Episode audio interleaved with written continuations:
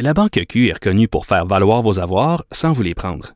Mais quand vous pensez à votre premier compte bancaire, tu sais, dans le temps à l'école, vous faisiez vos dépôts avec vos scènes dans la petite enveloppe. Hmm, C'était bien beau. Mais avec le temps, ce vieux compte-là vous a coûté des milliers de dollars en frais, puis vous ne faites pas une scène d'intérêt. Avec la Banque Q, vous obtenez des intérêts élevés et aucun frais sur vos services bancaires courants. Autrement dit, ça fait pas mal plus de scènes dans votre enveloppe, ça. Banque Q. Faites valoir vos avoirs.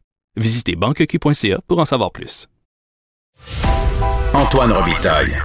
Il décortique les grands discours pour nous faire comprendre les politiques. Là-haut sur la colline. C'est pas moi qui dis ça, c'est mon tonton Thomas. C'est pas moi qui dis ça, c'est mon tonton Thomas. Il y a sa barbe qui pique un peu. y a des Bonjour, Thomas Mulcair. Salut, l'autre barbu. Eh oui, notre barbu, notre tonton Thomas, accessoirement collaborateur à la Joute et aussi chroniqueur au Journal de Québec, au Journal de Montréal. Et ce matin, tu nous parles des deux solitudes. T'es quelque chose comme un passeur, toi, Tom, parce que tu un pied dans chaque euh, solitude. Euh, mais, mais si tu me permets de te taquiner un peu, puis je reçois des courriels là-dessus, euh, un, un passeur comme ça qui a un pied dans chaque solitude, il peut aussi parler des deux côtés de la bouche pour utiliser une expression traduite. Ben oui, tout à fait. Je comprends e- exactement l'expression puis comment c'est utilisé. Mais si tu regardes euh, l'autre barbu, si tu regardes dans mon article dans la Gazette cette semaine, tu vas me voir décrire le français comme our common language, notre langue en commun à tous les Québécois. Je le dis en anglais dans la Gazette. Mais c'est vrai que des gens pour qui le dossier linguistique n'a pas été une question de renforcer et de soutenir la langue et la culture québécoise, mais plutôt une arme politique, vont toujours dire qu'il faut choisir son camp. Mais quand on connaît les nuances et les contours, euh, comme je le mentionne dans, dans mon papier dans le Journal de Montréal aujourd'hui, j'ai eu l'immense plaisir de travailler autant Oui, avec oui. Claude Ryan Oui, que travailler au Conseil de la langue française autant où le docteur Camille Lorrain était là. Et je l'ai connu après son séjour en politique. OK, oui, ça- tu- Ça, tu le dis souvent, Tom, si tu me permets. Mais euh, est-ce que tu es d'accord avec le fait que euh, ce, que ce que demande Sonia Lebel, là, la ministre québécoise des Relations intergouvernementales canadiennes, elle, est dans un document récemment, a dit qu'il faudrait en finir avec la fameuse symétrie qui met les deux langues officielles sur le même pied partout euh, au Canada, comme si elles étaient d'égale force. Et, et c'est ça qu'elle dit. Elle dit le français a besoin de plus euh, de protection. mais c'est une évidence qu'au niveau national, le français, c'est la langue minoritaire. C'est ça. C'est évident. Par ailleurs, il y a certains droits, comme le droit pour une minorité linguistique de contrôler et de gérer ses commissions scolaires, que M. Legault a tenté d'enlever avec le projet de loi 40 ici au Québec. Ça, ça va toujours être défendu dans les tribunaux parce que c'est un droit qui est accordé aux, avec un X, minorité Mhm. linguistique. Donc, autant la nuance de Sonia Lebel est, est l'expression d'une évidence qu'au niveau national, il y a une minorité linguistique, c'est le français, qui a des besoins spécifiques et qui doivent être tenus en compte. Mais par ailleurs, il y a des droits linguistiques qui doivent justement être euh, soutenus et protégés pour les deux côtés. Mhm. Mais tu me dis, euh, en, en me taquinant, que je te l'ai déjà dit, mais ces deux personnes-là, Oui. Ryan et Camille Lorrain, étaient représentatifs de cette duali- dualité d'idéologie et de point de vue. C'est-à-dire qu'au début, à son arrivée, Camille Lorrain tire en profit de sa formation comme psychanalyste et psychiatre, faisait une analyse du Québec, de sa position minoritaire, qui a influencé toute sa vision pour Mhm. amener la loi 101. Je vais partager quelque chose avec toi qui n'est pas très euh, connu. Après l'échec du référendum de 1980, donc moi, j'ai commencé au Conseil de la langue française en 1980. On avait analysé les aspects linguistiques et l'attitude des gens vis-à-vis du référendum. Et il y avait un, un constat qui était intéressant. En fait, c'était le succès réel, palpable de la Charte de la langue française dans les quelques années où il était déjà là, Mhm. qui a fait en sorte que ça a baissé la pression, la ferveur de plusieurs personnes qui disaient, ben, pour nous, ça, c'était une des grandes batailles qu'il fallait mener. Et ça peut-être atténué des appuis, selon l'analyse qui a été faite à l'époque, ça a peut-être joué pour atténuer, notamment dans la gra- grande région de la capitale nationale. Je suis d'accord, Tom, mais 43 ans en- plus tard, là, il y a 87. des livres qui s'écrivent. Je pense euh, au livre de Frédéric Lacroix qui dit la loi 101 est finalement un échec aujourd'hui parce que as beaucoup de transferts linguistiques dans les communautés immigrantes. Le français n'est pas devenu vraiment leur langue malgré l'obligation scolaire. Il faudrait peut-être étendre ça au cégep, tout ça. Euh, donc, cette, cette conclusion-là, toi, qu'est-ce que tu en penses? Deux choses. Pour, pour les cégeps, ça aussi, c'était sur la table de l'époque. Et je me souviens justement de la réaction de Camille Lorrain. Il s'agit d'adultes, puis on dit que pas un adulte dans quelle langue il va travailler? Ça, c'est de, la, citation. Deuxième chose, pour ce qui est de cet échec de la charte de la langue française et des transferts linguistiques, ça, je, je crois que c'est l'exemple type de ce qui doit être étudié, analysé. Il y a, en ce moment, on est face à des a priori, des conclusions tirées d'avance c'est cette attitude-là qui me préoccupe à, l'aube de cette étude-là. Si le même Jolin Barrette arrive avec ses conclusions tirées d'avance, je veux bien que tu me cites un auteur, mais il y a d'autres études qui vont être sur la table. Alors, si on a des ornières, si on a déjà décidé d'avance qu'on connaît la conclusion, ça mène nulle part. As-tu l'impression que le français est en recul à Montréal? Comme euh, plusieurs le disent, comme... À, euh, certains, à certains égards, oui, en ce sens qu'il y a une fuite vers les banlieues. Si on commence dans le nord, là, si on, si on regarde euh, qu'on est soit à Repentigny et euh, Terrebonne, puis toutes ces, ces, ces banlieues-là, jusque dans les basses Laurentides, c'est vrai qu'il y a une fuite et ces communautés-là sont 100% ou tout proche de 100% francophones. Puis par la force même, à Montréal, il y a encore plus de diversité.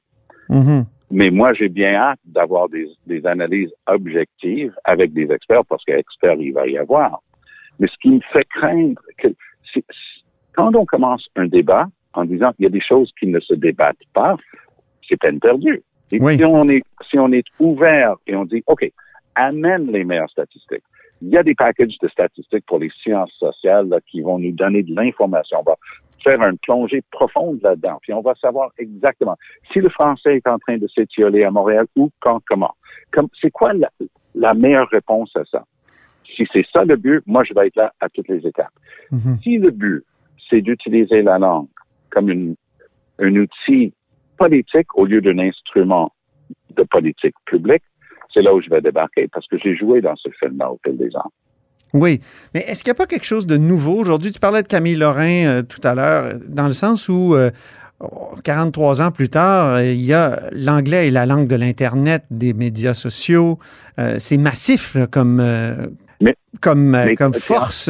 Donc, tu es en train de plaider la même chose que moi. Il y a des, des analyses objectives de la réalité de 2021 qui doivent venir informer notre perception de ce qui a été fait et de ce qui doit être fait Mais, pour promouvoir et préserver notre langue en commun, le français au Québec, et préserver la, langue minoritaire du Canada. Mais euh, je lisais euh, de Gazette en éditorial qui disait qu'il ne faut pas remettre en question la symétrie entre les deux langues officielles.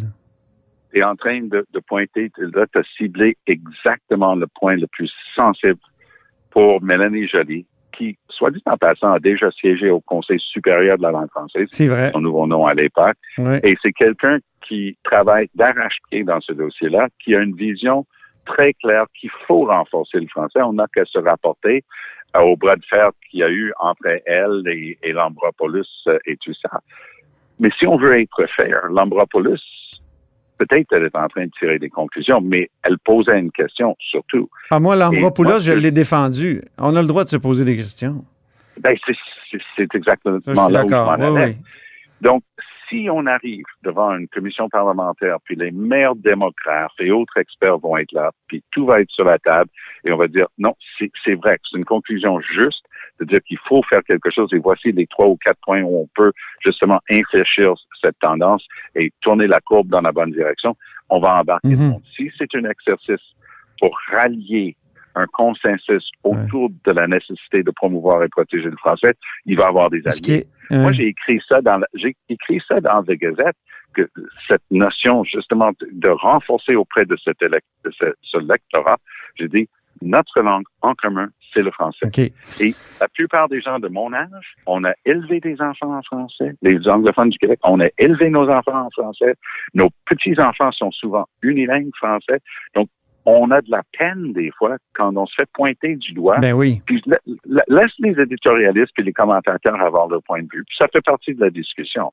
Mais ce que je peux te dire une chose, c'est que ma génération de, de Québécois, on est très fiers de, du Québec. On est très fiers de faire partie de la solution pour la promotion et la protection du français. Et parfois, et j'ai eu beaucoup de lettres après euh, les discussions dans la Gazette cette semaine, il y a beaucoup de gens qui disent, regarde, là, moi, je suis parfaitement bilingue. Mes enfants, parfaitement bilingues. Puis je commence à être dé- découragé parce que je me sens pointé du doigt. Je comprends, mais il y a un tel euh, déséquilibre. Je prends juste la question des universités en français dans le reste du Canada, puis les universités en anglais au Québec. Alors, euh, C'est catastrophique. c'est épouvantable, là, la, nou- la nouvelle université ontarienne qui a l'univers- 46 inscriptions, qui est sous-financée, qui n'a même pas de, de, de, de faculté sérieuse. Euh, c'est fou, l'université Laurentienne. euh, est en faillite. L'université est en faillite. Euh, après ça, l'université en Alberta, alors que l'université McGill, Concordia sont chouchoutés, il faut le dire, par le gouvernement du Québec.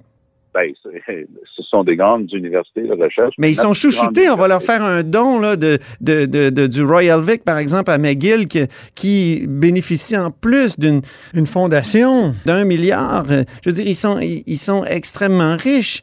C'est ça que je veux dire. Est-ce que ça, c'est pas frustrant?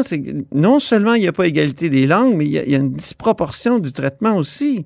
Ben oui. Il y a une disproportion historique, c'est vrai. Mais est-ce que le but, c'est de faire un nivellement vers le bas ou de, de se battre d'arrache-pied pour monter le niveau de français? J'ai travaillé au Manitoba. Je sais que c'est une communauté dans plusieurs endroits qui était en difficulté. Mhm. en Saskatchewan, les Français, quoi? Il y a, il y a des places historiques. Moi, Paul-André Clépeau, qui était un des plus grands juristes du droit civil Ben oui, j'ai eu un cours avec. Paul-André Crépeau, oui. a, a fait ses études euh, au collège universitaire de, de Gravelbourg en Saskatchewan. C'est Mhm. un Français saskatois d'origine et son fils, euh, François, est, est aujourd'hui un des éminents juristes à l'Université McGill.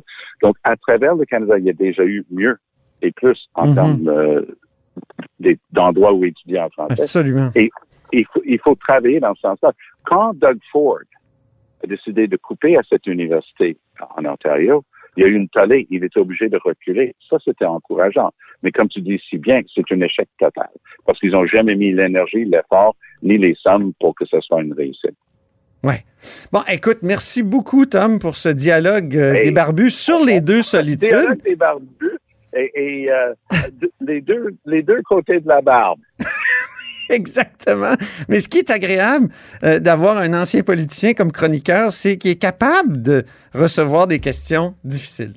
Ah ben ça, m'a fait plaisir. Puis cette question-là, euh, de la part de, quelqu'un qui, nous suit, un, ça m'encourage qu'il y ait des gens qui, suivent nos discussions et nos, débats, qui veulent embarquer là-dedans. Mais deux, c'est une indication que c'est un dossier avec énormément de contours.